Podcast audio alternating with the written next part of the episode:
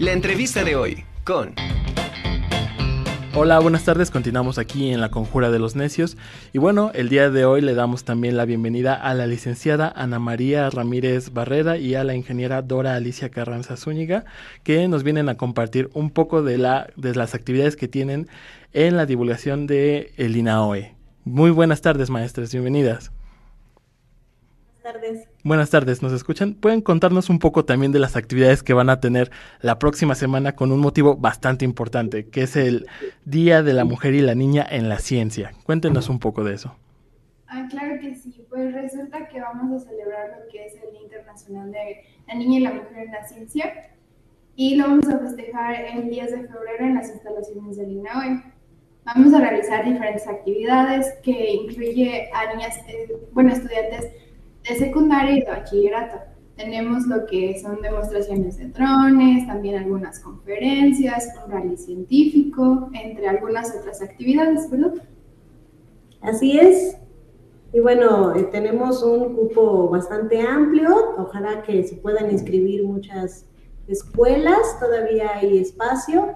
Y pues sobre todo tener eh, a, niñas y niños, porque nos decían que en el cartel no, no está especificado que recibimos a, ambos géneros y que pensaban que solamente eran niñas, pero no, también vamos a recibir a, chicos, este, a hombres, y pues las actividades son para todos. Si vienen con sus papás, también son bienvenidos, pero las actividades son básicamente para, para los estudiantes. Los papás pueden estar como espectadores, pero no, no van a participar activamente en las actividades. Entonces, pues sí, es lo que, es lo que nosotros queremos, que venga mucha gente a la institución que conozcan nuestros laboratorios, nuestros telescopios, que estén en la mesa redonda, en la conferencia. Y pues sobre todo eh, lo que queremos es bueno, mostrar el desempeño de las mujeres en la ciencia. Este, más ¿Nos pueden decir cuáles serán estas actividades que van a desempeñar con todas las mujeres, niñas o asistentes que vayan a este, eh, a este evento? Claro que sí. Comenzamos con un pequeño ingreso y un preregistro de las niñas. Les damos la bienvenida también a sus acompañantes. También tenemos una demostración de drones. Eh, también algunos grupos visitan lo que son algunos de los laboratorios que están en el instituto. Posteriormente hay también un rally científico y continuamos con lo que son una mesa redonda, eh, donde hay más que nada interacción entre las inquietudes que tengan los asistentes y también eh, pues las contestaciones por parte de las científicas que trabajamos aquí en el INAOE. Lo importante también que eh, los jóvenes este, se acerquen directamente a estos espacios, ya que el INAO es, es, este, un lugar bastante bello, o sea, realmente que tengan contacto con los laboratorios, con, este, con los telescopios. Incentiva muchísimo porque están directamente con científicas bastante importantes en un lugar también bastante bonito como es Tonantzintla. Entonces, enhorabuena también por este, por este evento que ya se ha vuelto una tradición con ustedes. Y bueno, pueden contarnos también eh, que, cuáles son las páginas de contacto en las que pueden este, mandar la información este, los profesores de prepa para inscribir a sus alumnos. Sí, bueno, tenemos un correo que es el correo de visitas arroba mx, es en donde estamos recibiendo los registros.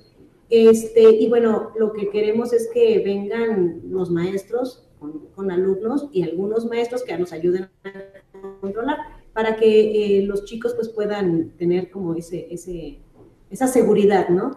Y les pedimos que vengan ya desayunados porque dentro de las instalaciones no venden comida, entonces, y dentro de las actividades van a estar todas, todas seguiditas, entonces, este, como quisimos que tuvieran muchas cosas, este, que, que, varios, lugares, este, no, no, les estamos dejando un tiempo para lunch.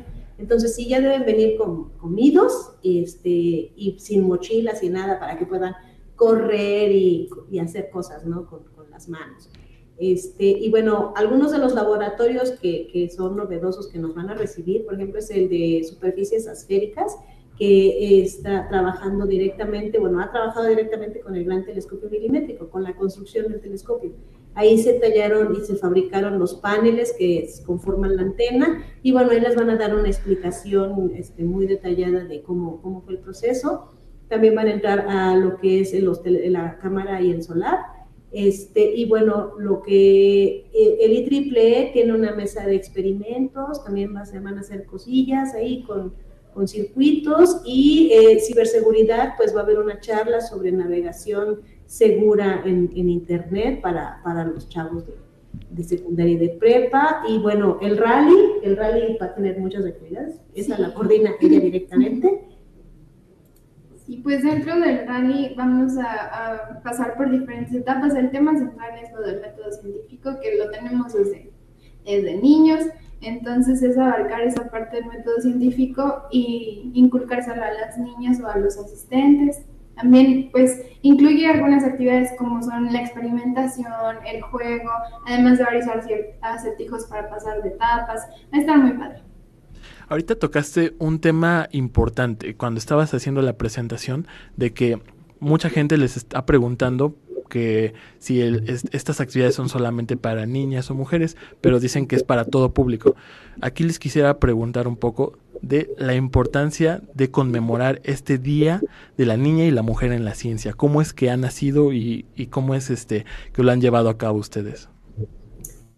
Más que nada es destacar el papel de la mujer en este tipo de, de, áreas STEM, porque pues el porcentaje de mujeres que se encuentran trabajando en el área científica de, y tecnológica y de ingeniería, que significa STEM, y matemáticas, este, es menor, es muy, muy, muy pequeño. El porcentaje es de, no sé, del, del 20%, tal vez menos, ¿no? Entonces, eso es lo que queremos destacar, que las mujeres también pueden aportar, que también tienen, nunca enfrentarnos, sino que se puede colaborar, se pueden hacer cosas este, padres. Y, y, bueno, un poco esos son los puntos que se van a tocar en la mesa de redonda, ¿no? Cómo es que se han roto esquemas y se han abierto camino para, para que las mujeres puedan participar en las diferentes áreas, ¿no? Tenemos gente eh, de cómputo, de electrónica, de astrofísica, y nos van a contar cómo es que ellas se engancharon, cuáles han sido las cosas que han tenido que, romper y que trabajar para hacerse un espacio en un, en un mundo que antes básicamente era de, hombres. En ese sentido yo iba a preguntar justamente, y, lo pregunto porque no hace mucho yo leía un artículo precisamente de género y eh, hablaba precisamente de la brecha existente de este cada de que no hay muchas mujeres científicas, pero viene desde un tema de la educación general y cómo está plasmado este sistema educativo que es más enfocado para una línea donde los educados, eh, eh, hombres en su mayoría, opten por las ciencias exactas. Entonces, eh, de entrada yo también quiero felicitarlas por esta iniciativa porque pues es importante que cada vez más mujeres tomen este tipo de, decisiones y haya más mujeres científicas en las áreas exactas. Y, bueno, vuelvo a preguntarles, más o menos cuánto es su índice de porcentaje en el INAOE de mujeres científicas o que tienen estos cargos. Eh, en el porcentaje general es menos del 25%. Entre, investigadoras y, técnicos, así, es, es, muy, muy poco, ¿no? Pero ya, ya existe, ¿no? Antes era menos, ¿no? Entonces, incluso hay una doctora que nos comentaba que desde que ella decidió estudiar cómputo, o sea, fue un shock para, para su familia, ¿no? El que dijera, pero las mujeres, ¿para qué quieren estudiar eso si nada más terminan y van a la escuela nada más este, transitoriamente porque se van a casar y se van a dedicar a otra cosa, ¿no?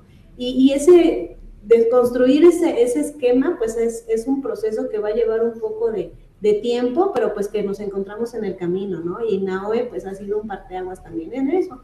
Eh, la doctora Paris Pishmis fue la primera física que, que, llegó a México y que quiso empezar a trabajar en astronomía, ¿no? y apenas conmemoramos su, natalicio, este, y así ha, habido mucha, muchas mujeres que se han atrevido y que pues hoy, de verdad, hay hoy chicas, ¿no? Como, como Dora y como muchas otras, que estudiando en los posgrados, la verdad ya empieza a crecer un poco más el porcentaje de participación. Ya, no sé, en tu salón de ver como mitad y mitad, por ahí, ¿no? Mm, todavía hay un poco de brecha, pero ya vamos avanzando. Pero va, pero va cerrándose, ¿no? Poco a poco. Entonces, hasta que pues sean... Y, entiendo que hay otras carreras o otras áreas que también son al revés, ¿no? Por ejemplo... Este, la psicología, pues predominan las mujeres. En más, más áreas de humanidades hay como más mujeres y administrativas, ¿no?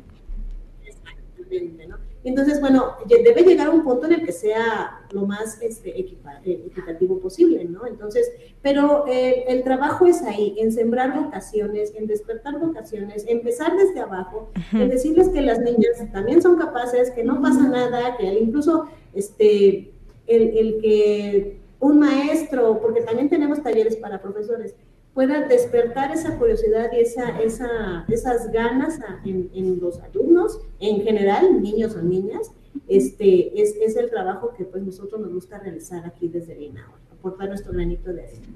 Eso que menciona ahorita, las actividades que están llevando a cabo no se, no se excluyen solamente dentro de sus instalaciones del INAO. Eh, tengo entendido que también llevan eh, recorridos este, con telescopios a otras escuelas o hacen este, días de baños de ciencia en diferentes localidades. Su labor es bastante, bastante importante. Es correcto, sí, tenemos un programa institucional de baños de ciencia que ya tiene, tiene muchos años. Ahorita tenemos seis sedes hemos tenido más, ¿no? Pero bueno, con esto de la pandemia y el retomar las actividades presenciales, pues hemos ido poco a poco. Tenemos San Andrés, en San Pedro, Cholula, en Puebla, en la Ibero, en el Consejo Puebla de Lectura, tenemos en Atlisco. Este semestre se pausó un poquito, pero el siguiente lo vamos a retomar. Este, entonces sí, lo que tratamos es de trabajar con los niños, llevarles un concepto científico, algo sencillo, algo a su nivel y que poco a poco pues empiecen a, engancharse en este, en este mundo y decía una amiga, ¿no? Que es este, el virus de la ciencia, Entonces, pues los queremos contagiar un poquito para que pues los niños se empiecen a, interesar en participar en este tipo de actividades. Eh, bueno, en ese sentido quería preguntarles cuál es la capacidad. Nos señalaban que tenían alguna eh, pues capacidad para recibir escuelas, cuántas se están integrando, cuántas escuelas este eh, esperan y más o menos la capacidad de jóvenes, niñas que más o menos vislumbran para este para este este día. Para este día en específico, este, vamos a recibir a 210, es nuestro tope, por eso hemos que era cupo, cupo limitado. ¿Por qué? Porque Protección Civil como institución federal sí nos marca ciertas pautas, ¿no? Y tenemos que tener cierto control sobre el, el este, pues, los asistentes, ¿no? Las personas que estén dentro de nuestras instalaciones. Este, antes hacíamos muchos eventos y llegaban por miles y no teníamos esas, esas, indicaciones, pero hoy sí se nos ha restringido un poquito. Entonces, este, escuelas tenemos registradas ya varias, tenemos como cinco o seis, eh, pero sí vienen con 15, con 20 niños, vienen de a poco, ¿no? Em, me estaba comentando un profesor hace un momento que, que CEP sí tiene ahí ciertas restricciones con eh, los permisos para poder sacar a los alumnos y también entiendo esa parte, ¿no?